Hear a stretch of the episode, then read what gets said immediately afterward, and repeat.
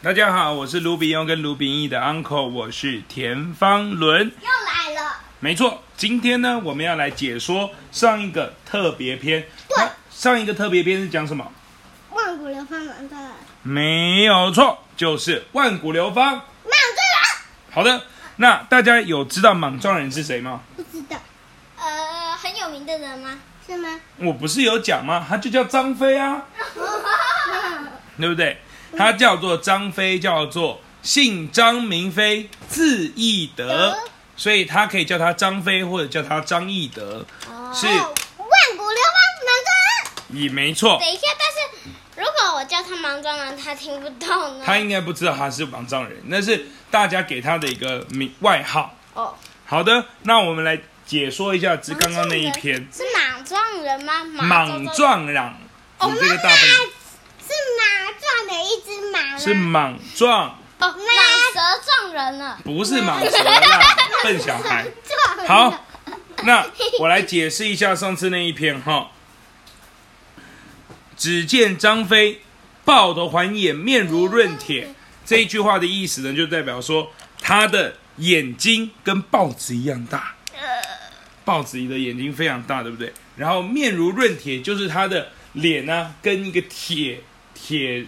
铁那个不锈钢铁一样，黑有多亮呢？是黑到黑中透亮，亮中透黑。亥下扎里扎沙，一部黑钢染的意思就是说，他下巴有长了一大把的胡子，然后犹如铁线，恰如钢针，代表说那个胡子不但很多，而且还很粗很硬。头上看正铁盔，那是他的。头盔的那个盔甲的名字，上面有二龙斗宝，珠缨飘洒。那个龙是真正的龙吗？没有，那是雕在那个铁盔上面的花样。哎、哦，珠缨飘洒是代表说它上面有红红的那个毛絮，会随风飘逸。上砍八宝，轮罗伞盖，花冠鱼肠。这个轮罗伞盖，花冠鱼肠，就是它上那个铁盔上面，除了刚刚有讲龙啊。还有什么毛，羽毛啊以外，他们呢，这是佛教当中的八个法器：轮子，然后那个海螺，一个雨伞，然后有一个小盖子，一个帽子，对。然后上面有花，还有瓶子，还有鱼哦，这些东西，所以这些东西都是常见，而且是佛教里面的法器，所以叫做轮罗伞盖。花冠鱼肠，好，那个肠是什么意思啊？那个肠是流苏啊。流苏是什么？是一个长长的东西，所以它才被叫做肠。好，那接下来呢，要讲的是他身披锁子大叶，连环如意甲。大叶大叶子，没有错。以前呢，它有点像防弹背心一样。防弹。就是如果打仗的时候啊，箭刺到他身上，不会让他受伤。没有啊，我是说它像防子弹一样啊，那它的形状就是叶子，所以它叫身披锁子大叶，连环如意甲，就是把很多片铁做的叶子绑在一起，他们的那时候的外号叫做如意甲。身披锁子大叶，连环如意甲，内衬皂罗袍，皂罗袍就是它是一个白色的一个袍子，它穿在里面，就像你的内衣一样 啊。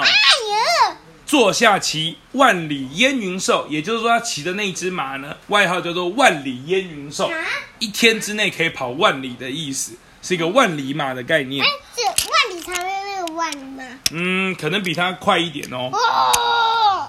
然后呢，手持丈八蛇矛，就是他手上会拿着一个丈一呃有一百八十公分以上的一个一百八十公分的一个大矛，很厉害哦。然后足的虎头战靴，就是以前人的鞋子跟我们现在穿的球鞋不一样。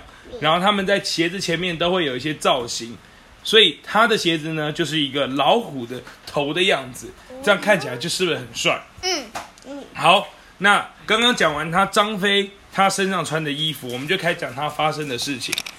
那个时候呢，他就站在长坂坡前。对不对？站在桥头，这个桥是什么桥？你知道吗？长板桥。哎，它是长柏坡的挡阳桥。挡阳桥，把阳挡住吗？你也不是把阳挡住了，那个那个桥就叫做挡阳桥。海洋的阳吗？不是耶。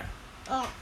然后呢，他站在挡阳桥前，然后他很生气嘛，因为对方要把他的那个把他的同伴围攻，所以他就大骂曹操丁真，就是叫你说你给我听好，嘿，卢平佑你给我听好，丙佑听真，听，丙义听真，听。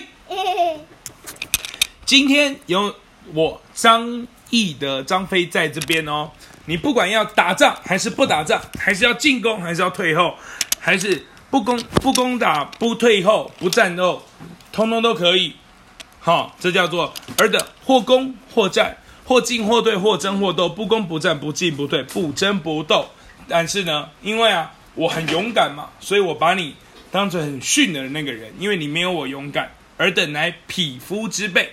所以呢，他就做了，他就喊了三声，大喊一声，怎么样？曹兵何退？没错，曹操带着百万兵马就往后退了，因为被他吓到了，他太恐怖了。大喊第二声，你什么东西？顺水横流，就是原本水啊是这样流下来的，可能他喊的太大声了，水就倒流回去了。大喊第三声，刚刚讲说他站在哪一个桥头？挡阳桥。没错。把挡阳桥喊到断掉，很厉害，对不对？哈，所以大喊一声，曹兵喝退；大喊二声，顺水横流；大喊三声，把挡阳桥喝断。所以后就因为这件事情实在太厉害了，所以才叫后有人诗赞曰，有人写诗给他。他说：“长坂坡前救赵云，刚刚在那个是长坂坡嘛，把赵云救出来。好，长坂坡前救赵云。”喝退曹操百万兵，刚刚不是喊第一声的时候吗？就把那个曹操的兵马给喝退了嘛。然后姓张名飞，字翼德，就是他的名字，他叫张翼德，他就是一个万古流芳的满汉人。没错，好，今天的解说已经完成了，祝福大家，祝大家中秋节快乐！中秋节快乐！拜拜。